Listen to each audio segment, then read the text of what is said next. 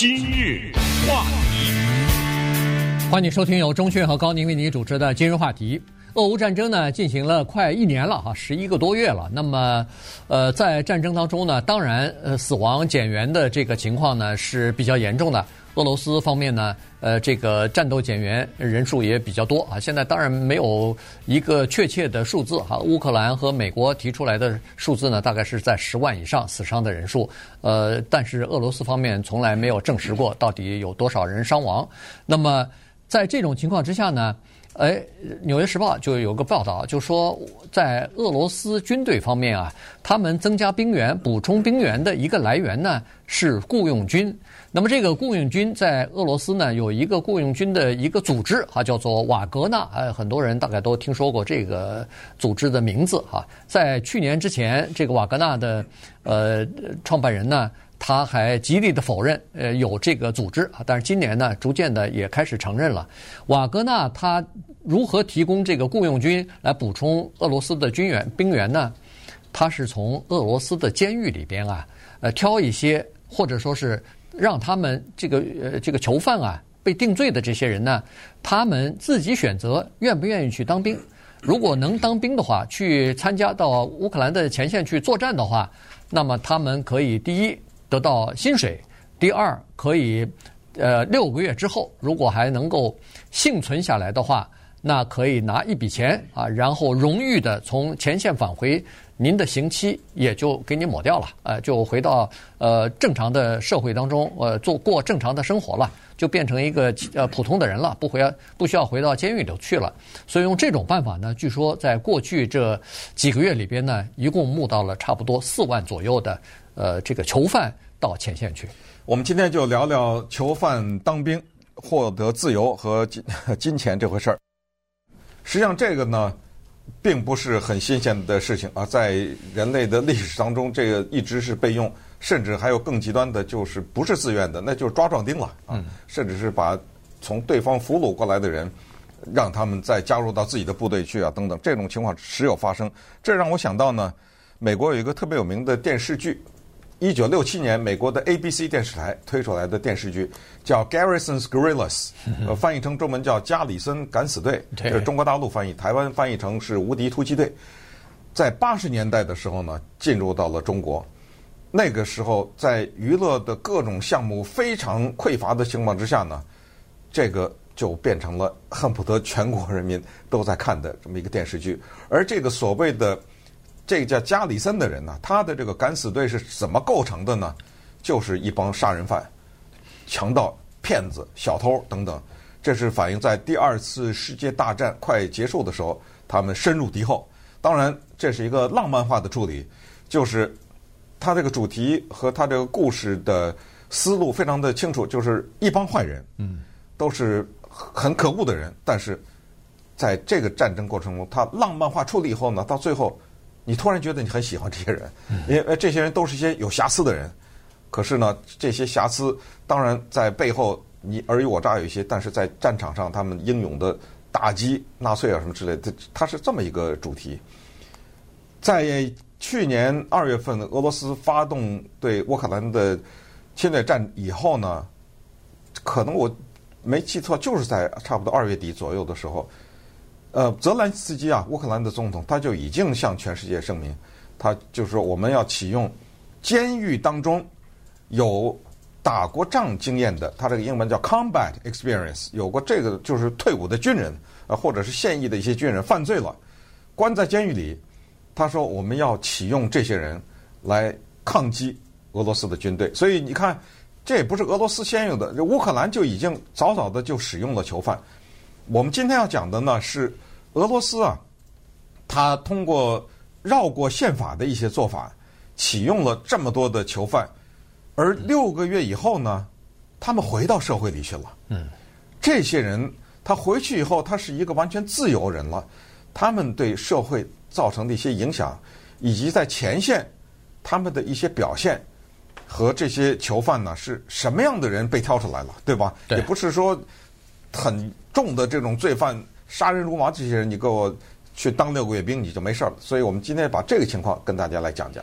对，现在呢，这个《纽约时报》的这个观点呢，就是说这些人实际上是回到社会当中啊，其实对社会造成了比较大的这个压力啊。所谓的比较大的压力，就可以想象，呃，数千人，比如说是有犯罪前科的人，但是现在他们原来还是小偷小摸之类的，现在是有了这个叫做战场的经验，有了作战的训练。然后再返回到社会当中，同时有心灵的创伤。对，有心灵创伤，嗯、再加上回到社会当中，这些有犯罪记录的人又找不着工作，一大帮子这个成年人，你说这个是不是对社会构成、对社会的民众构成更多的威胁？那这个就是战争，或者是想要赢得战争所必须要付出的代价。呃，不不去。在公民当中多招收这些人，那就等于是让这些囚犯先到前前线就打仗了。据这个报道是说，比如说四万人吧，现在是从这个呃俄罗斯的各地的呃这个流放地或者是监狱里边呃招募来的。当然，这个数字是《纽约时报》报道。呃，和他们是根据各种各样的数字呢，给它综合起来，他们自己分析出来的啊。这个没有任何的其他的证据说就是这么多人啊，那还不知道。但是我们就全切看作是四万人。但是呢，这些人从这个监狱里边出来，这些人呢，呃，第一对军事方面的这个训练呢，呃，还是比较缺乏的。所以在前线啊。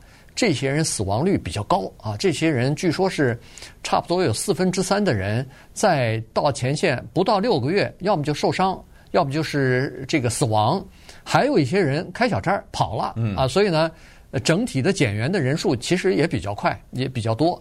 那如果是四万有四分之三的这个减员就是伤亡和逃跑的话，那剩下不就是一万人吗？一万人就呃过了六个月还活着。那就回到社会当中去了。嗯，我们想一想，如果你是一个囚犯的话，你犯的一个相对来说比较轻的罪，你愿意去用这当兵换取自由吗？我都不知道啊。嗯，除非是在宣传的过程中对他们有欺骗，因为那是玩命啊！我可能再蹲个一两年就出狱了，为什么我要去玩这六个月的命呢？那么这里面。第一个是宣传，第二个可能也是看到了那个赏金吧。对，这赏金还真的是比较高的哈。但是我这么想啊，就是肯定是有一些人呢被宣传所蒙骗。他们这个宣传也是在社交平台上的宣传。比如说有一个最近在美国啊比较提得多的人叫安德烈麦德维杰夫这么一个人，他现在跑到挪威去了啊。他昨天还接受 CNN 的叫所谓独家的专访。他就是加入到瓦格纳兵团里面去的这么一个人。他刚刚。呃，去了几天，他就发现有问题。他发现有一些从囚犯里拉出来的这些囚犯，到了那儿以后啊，发现是这个情况，他们就不愿意了。按照他说啊，现在 CNN 也说是没办法求证，说就是就地正法，因为没有可能把你再送送回去。嗯，现在你已经你要不要当？现在发了枪了，他有个几个礼拜的培训啊。呃，怎么用枪啊？怎么什么匍匐前行啊？爬高啊？什么这种？完了以后送到战场，到了战场，他一看，哦，这是枪林弹雨，我不不干。按照他说呢，是当场就给枪毙了，拉了一排人站在那儿，想开小差的或者什么这种逃逃兵嘛？哎、呃，当着新兵的面枪毙，这就是杀鸡给猴看了。然后他说这个情况，他后来呢，在一次混战当中混乱当中，他跑了，他跑到挪威去了。他现在申请的是。政治庇护啊，或者是至少申请某种保护吧。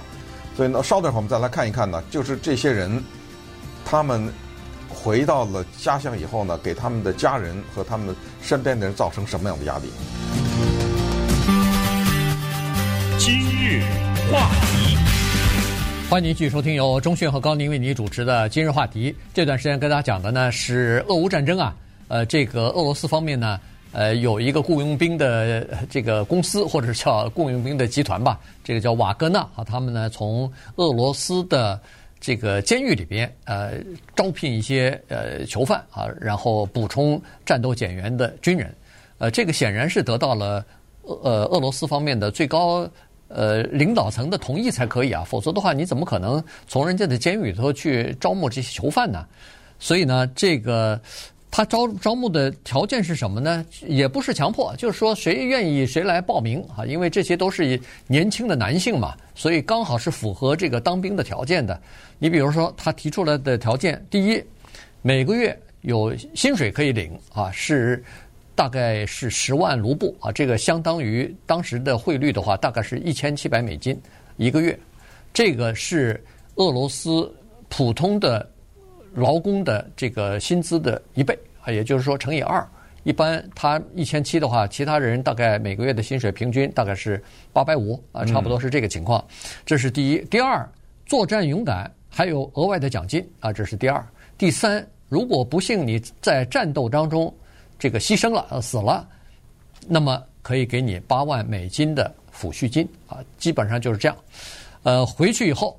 呃，六个月，咱们的签的合约啊，六个月你完成任务之后，可以回到那个社会当中，回你家去。然后呢，我把你的案底全部销毁，呃，也就是说，作为一个正常人回去了啊，不是作为一个囚犯了。这是第一。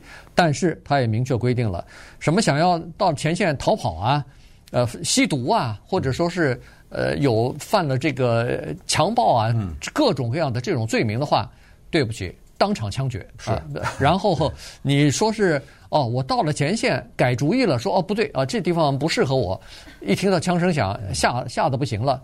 对不起，这时候我没法把你送回去，一律当做开小差来处理，呃，当场枪决。所以刚才呃中迅说的什么啊，你在到到了以后你不想干了，不行啊，这个已经上了这辆车就下不去了。当然，他在这个宣传的时候呢，也是给你画了一个美好的图画。首先，我觉得这里面比较吸引人的是六个月啊，有很多人可能他面临着，比如说啊，我们举例说十八年的刑期，嗯，对不对？哎呦，我这六个月就换回来了。第二就是这个钱，可能有些人想，想有些人犯罪的家里赤贫嘛，对不对？